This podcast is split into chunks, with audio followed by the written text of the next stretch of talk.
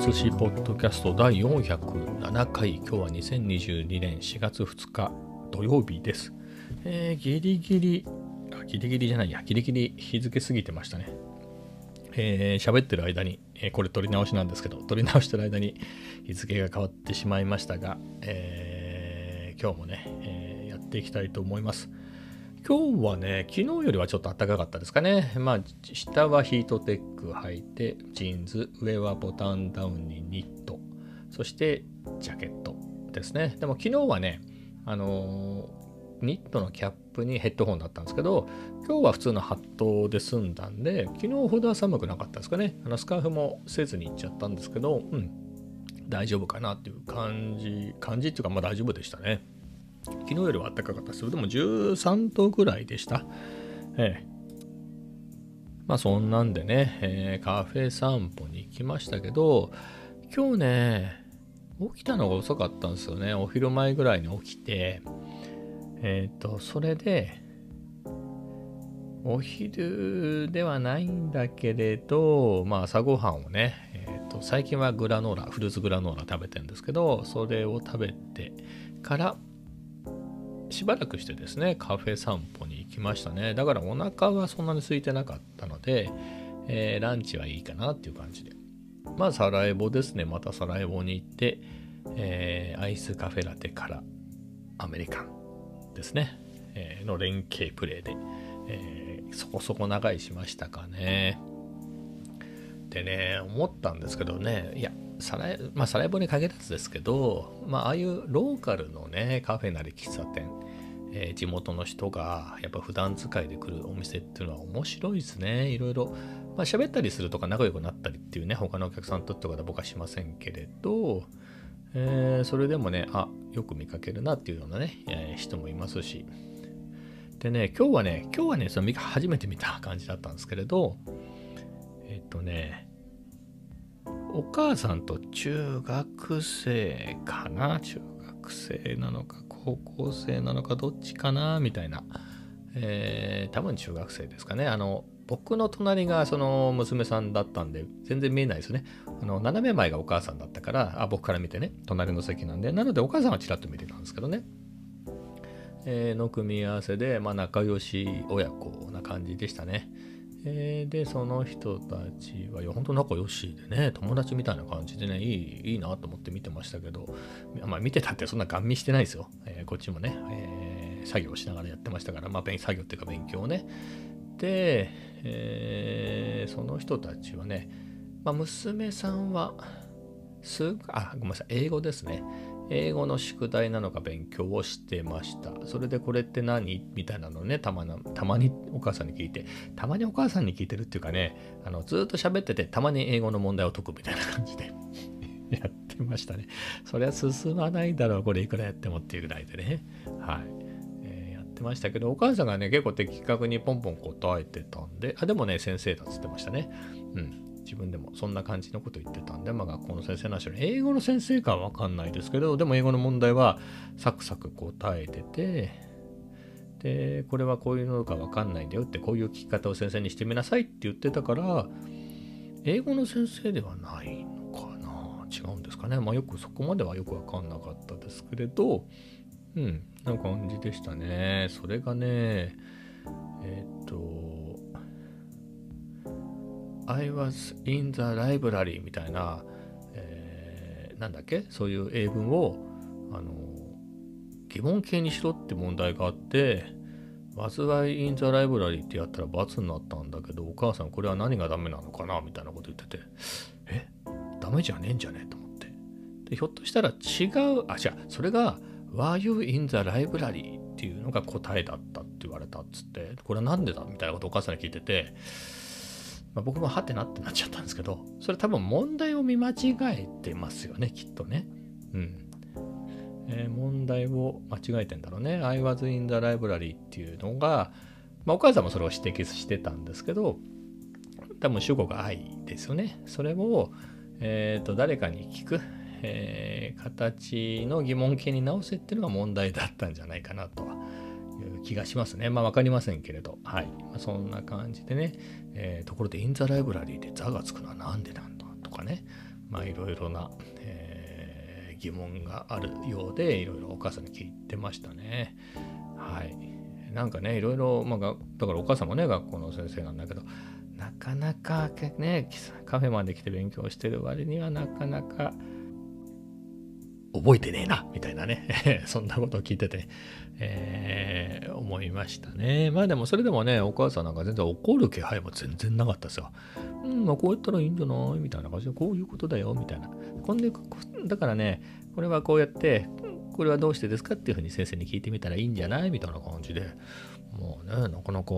いい関係だなと思ってはい隣で聞いてました。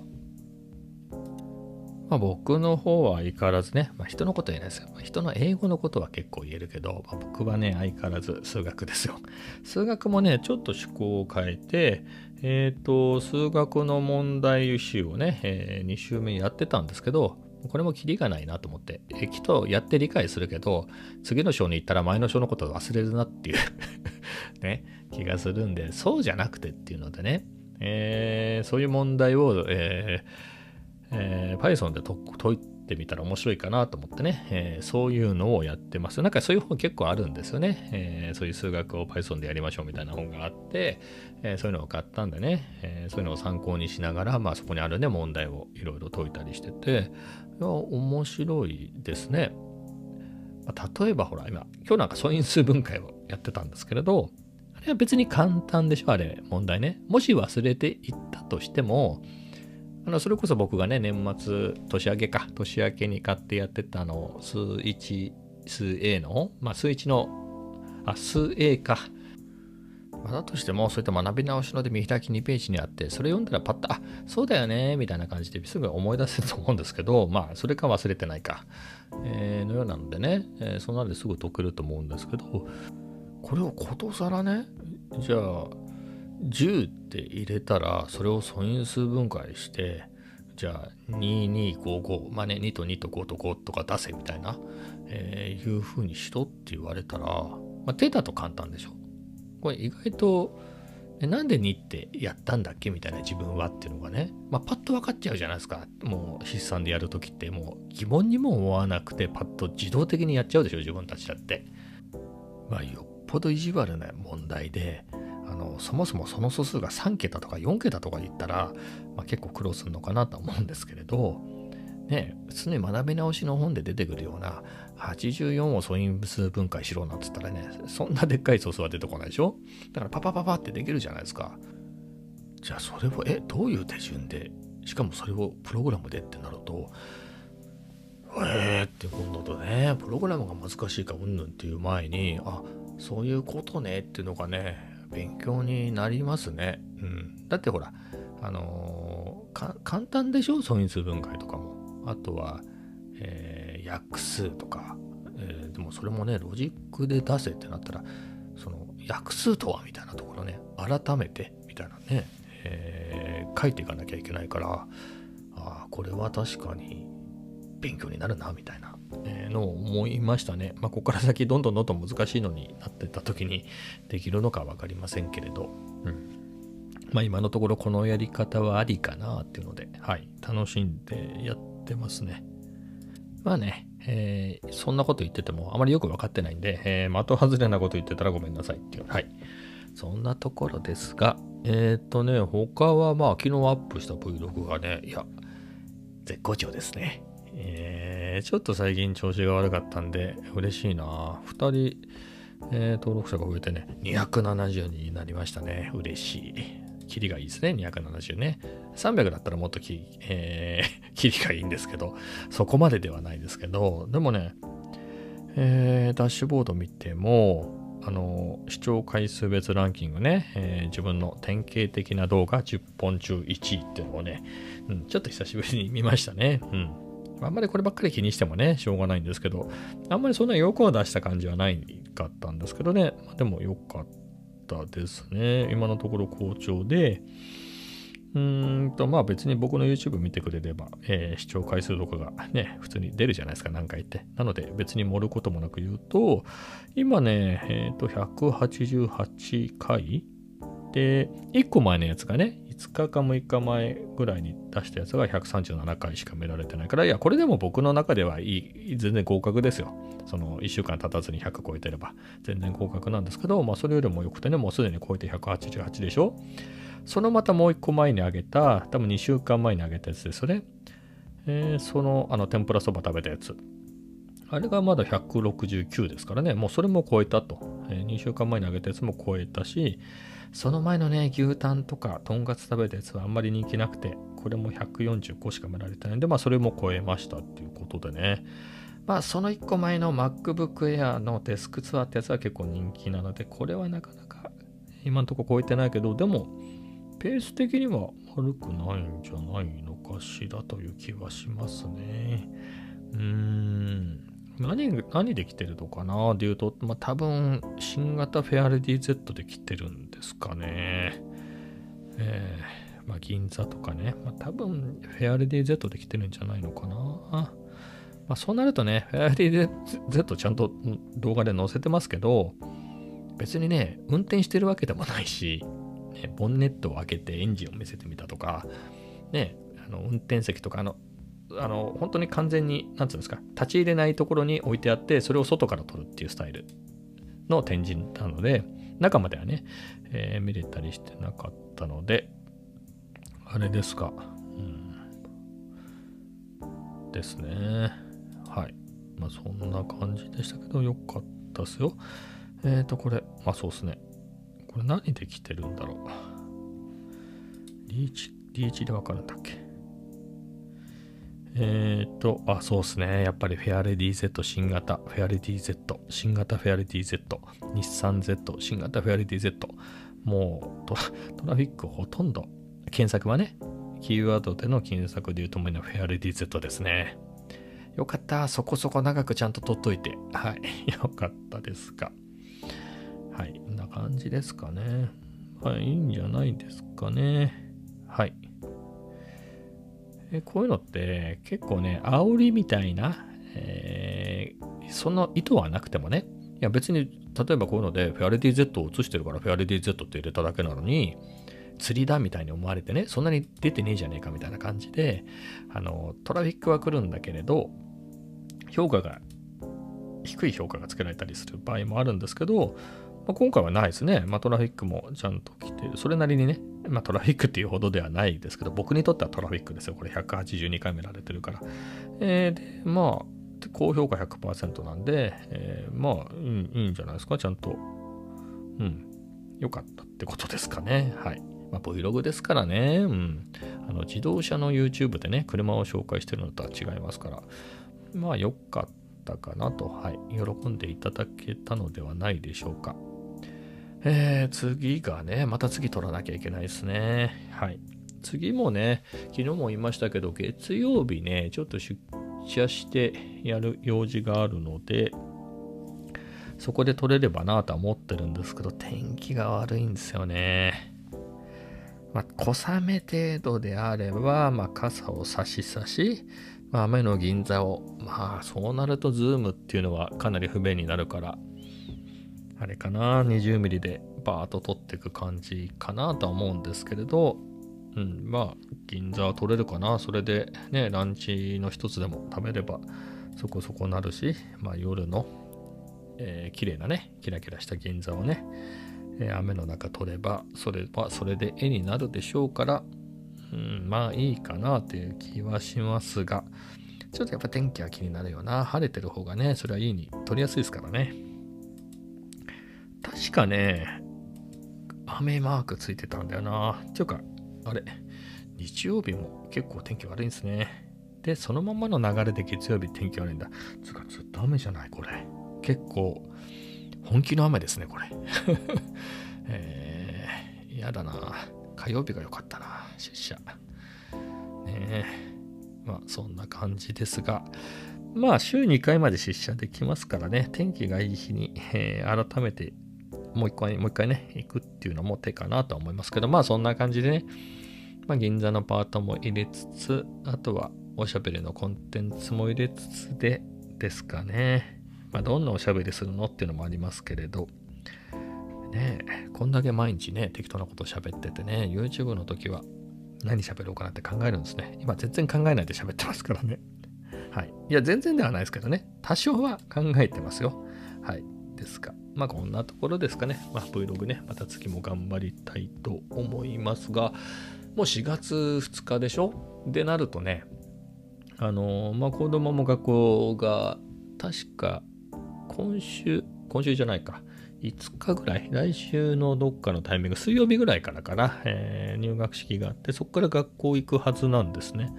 えー、まあ、とはいえ、奥さんは週3勤務だから、えー、ね、収入は平日もいるんで、まあ、それがね、えー、奥さんもいないタイミングであれば、まあ、家でちょっと取りやすいかなと思いますね。で、どういうふうに撮ろうかなみたいなのね、昨日も一応シミュレーションはしたんですよね。やっぱり日中じゃないと無理だなと思って、あの、僕の部屋の電気的に、照明的に、ちょっとフリッカーがどうしても消せなかったので、えー、夜は無理なので、日中っていうことでね。で、いろいろ試してはみましたけど、まあそんなにね、汚い、汚くなければいいかなっていう感じで。うん。まあいろいろありますよね。自分が画面に出て喋るっていうのもあるだろうし、そうじゃなくてね、何か手元を映して、えー、それで喋るっていうのもね、えー、あるでしょうし、まあいろいろ考えていきたいなと思って、はい。ですね。もう400、これ7回目かな。ね、ポッドキャストもね、もう毎日毎日407日ね、連続でアップしてるし、まあ、それが少しでも役に立つといいかなと思います。でもね、実際、意外とね、外で喋るのって意外と平気なんですよ。バーって、だってほら、そんなにチャンスがないですよね、外って。そんなに1時間も2時間もはできないわけですよ。あの、まあ、人通りが少ない公園でやってるとはいえ、完全に人が通らないわけじゃないから、来るかな来ないかなみたいなのね気にしつつ今来ないなみたいな時にバーって喋ってねってやるからそれで1回でね12分喋ってっていうのでねそういうクリップ使ってるんですけど意外とそれはねいけるんですよでも家でやるとねだから意外といろんなことが余計なことが気になっちゃうんですよねなんか回しすぎかなとか、あの容量とか気になっちゃうんですね。ファイル容量でかいかなとかね、そういうことが気になっちゃって、後ろに変なの映ってないかとか、だから外だともう一番気にするのって誰か来ないかなってのを気にしてやってるからだからそれ以外に余計なことに気がいかないから取りやすかったりするのかもしんないですね。うん、意外とそのまま使っちゃったりして、まあ、何クリップかねあの今回の Vlog でも喋ってますけど何クリップか取ったけど全部は使ってないですけれどうんまあ意外に5クリップぐらい5カットぐらい取って、まあ、2カット使ってそのまま載せてますからね。まあそういうのもね、慣れればいいのかなとは思いますけれど。だからそういうのも意識してこのポッドキャストで喋るのはいいかもしんないですね。これをあの動画で喋るとき、もう YouTube でね、えー、使うんだっていうような、えー、そういう時の練習も兼ねてちゃんと喋る。だからこれがね、前も話したけど、どうせ誰も聞いてないでしょっていうのでね、喋ってるんで、かなり喋りやすいんですよ。間が空いちゃったっていう、あまあ、よっぽど開けば止めて戻して撮り直したりしてますけれど、まあね、まあ、どうせ喋ったところで聞かれてないからっていうのがあるんですからね、YouTube はね、そこそこ見てほしいっていうのでね、やってるんで、はい、なところですね。えー、そんなことを思っています。えー、あとは何かなネタで言うと、うん何があるかな？今週 F1 ないですからね。話すことというと、まあ、グランツーリスモですかね。グランツーリスモは毎日やってます。久しぶりにね、レースで WTC800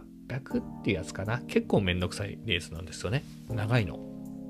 まあ、1回のレースも長いし、しかも5000あるんでね、5つのレースをやらなきゃいけないんですげえ時間かかるんですけど、えー、それを久しぶりにやって、え、全勝しましたね。はい。全勝、完全優勝しました。はい。それで結構お金を貯め込みました。はい。ハッピーです。えー、で、まあ、それぞれのクラスでね、えー、このここのレースはこの車でやるっていうのがね、僕の中では決まってるんですけど、WTC800 の場合は、あの、スープラですね。GT500 のスープラ。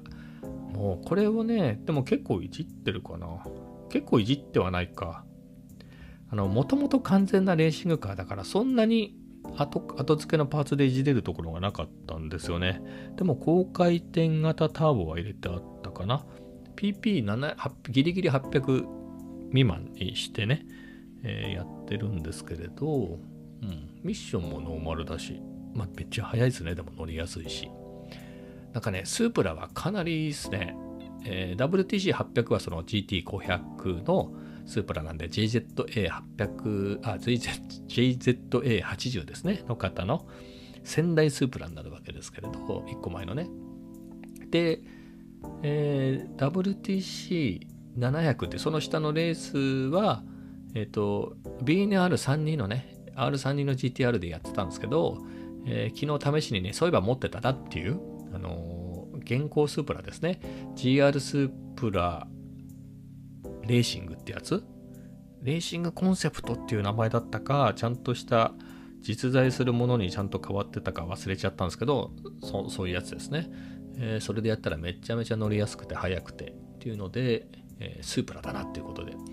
えー、なので、うん、WTC700 と800はそれぞれ新旧スープラでね、え余裕だなって感じですね。まあめちゃめちゃ慣れたらもっと他の車で苦労しながら走る方が面白いのかもしれないですけどね。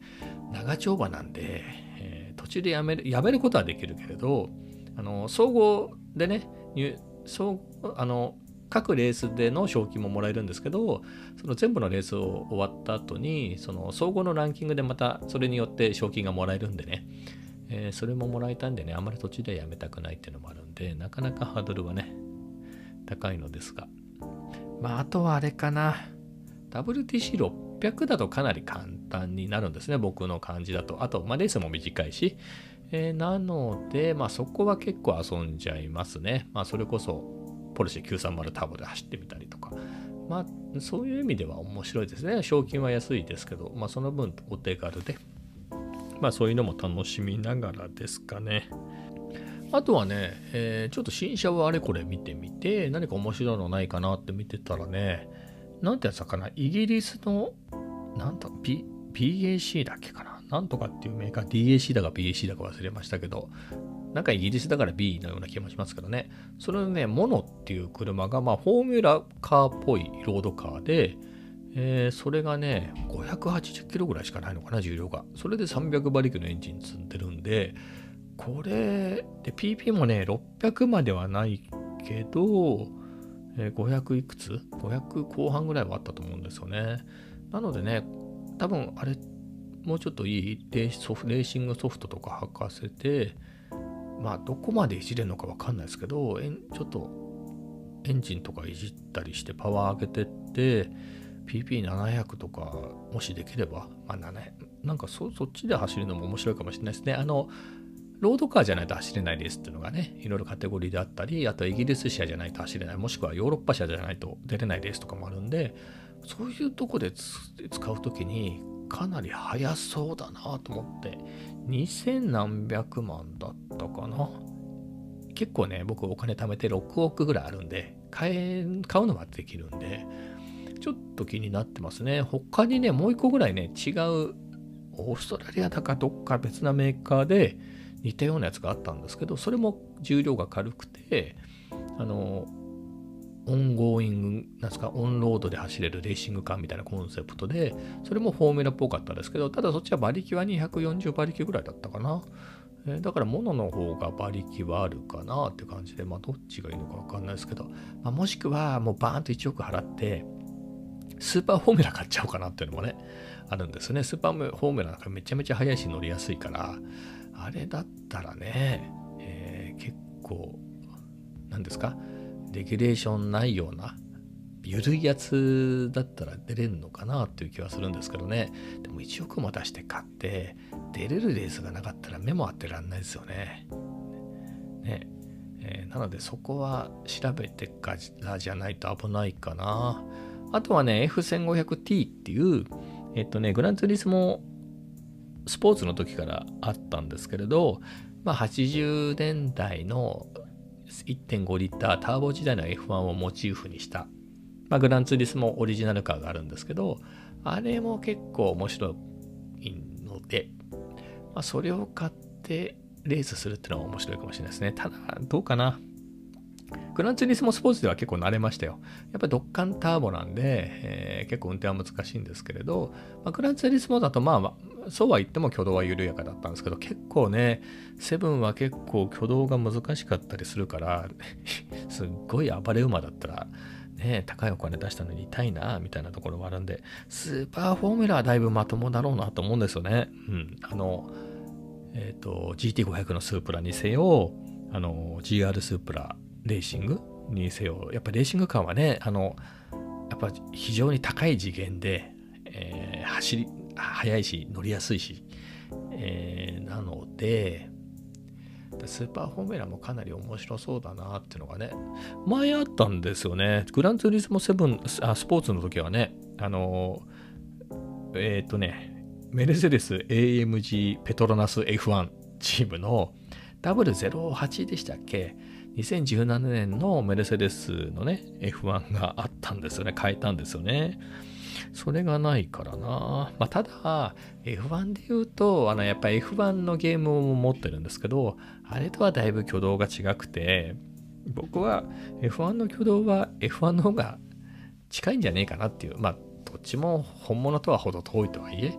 なんとなく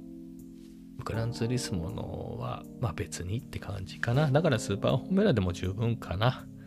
はい。ちょっとね、1億するんでね、1億だったらいろいろ選択肢ありますよ。それこそ、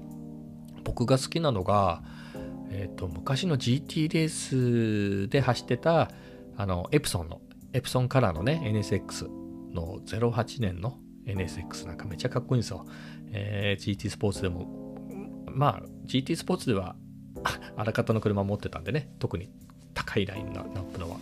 なので、当然なんですけど、あれなんかすごいかっこよかったからね、多分レースカーだから速いし、多分 GT500 のスープラと多分同じレベルぐらいじゃないんですか？カテゴリーは一緒ですよね、きっとね。時代的に。だから面白そうだな、あれも買うのもね。まあでも、それで言うとね、スープラ持ってるじゃんっていうのはあるんですけれど、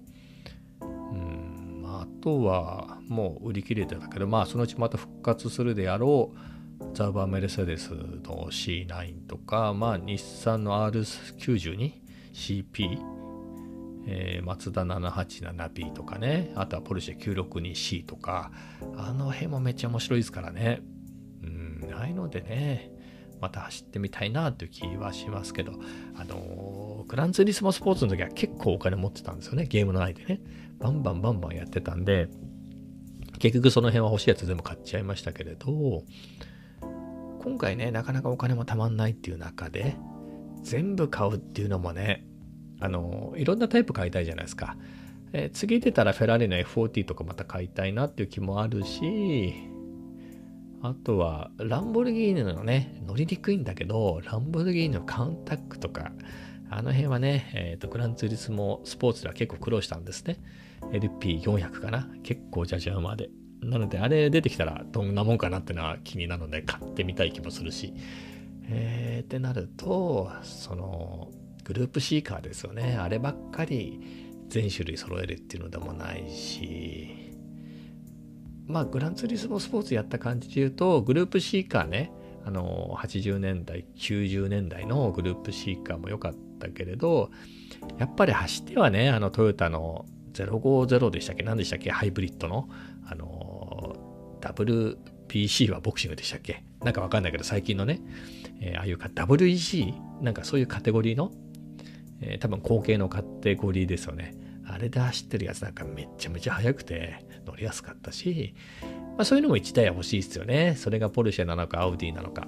は悩むところですが、トヨタなのかね。って考えるとお金ね、なかなかね、無駄にはできないなと思って。はい。まあそんなところですね。まあね、そのうちね、アップデートでね、もうちょっとお金貯まりやすくするよみたいなのはね、アナウンスがあったので、まあそれも楽しみつつね、まあ1年ぐらいはそこそこプレイするだろうから、そうなると結構ね、えー、まあそういうスパンで見れば、結構欲しいのは買えるのかなとは思いますけれど、はい。まあそんなところですかね。まあなんだかんだ今日も30分超えましたということで、今日はこの辺にしたいと思います。えー、それではまた明日。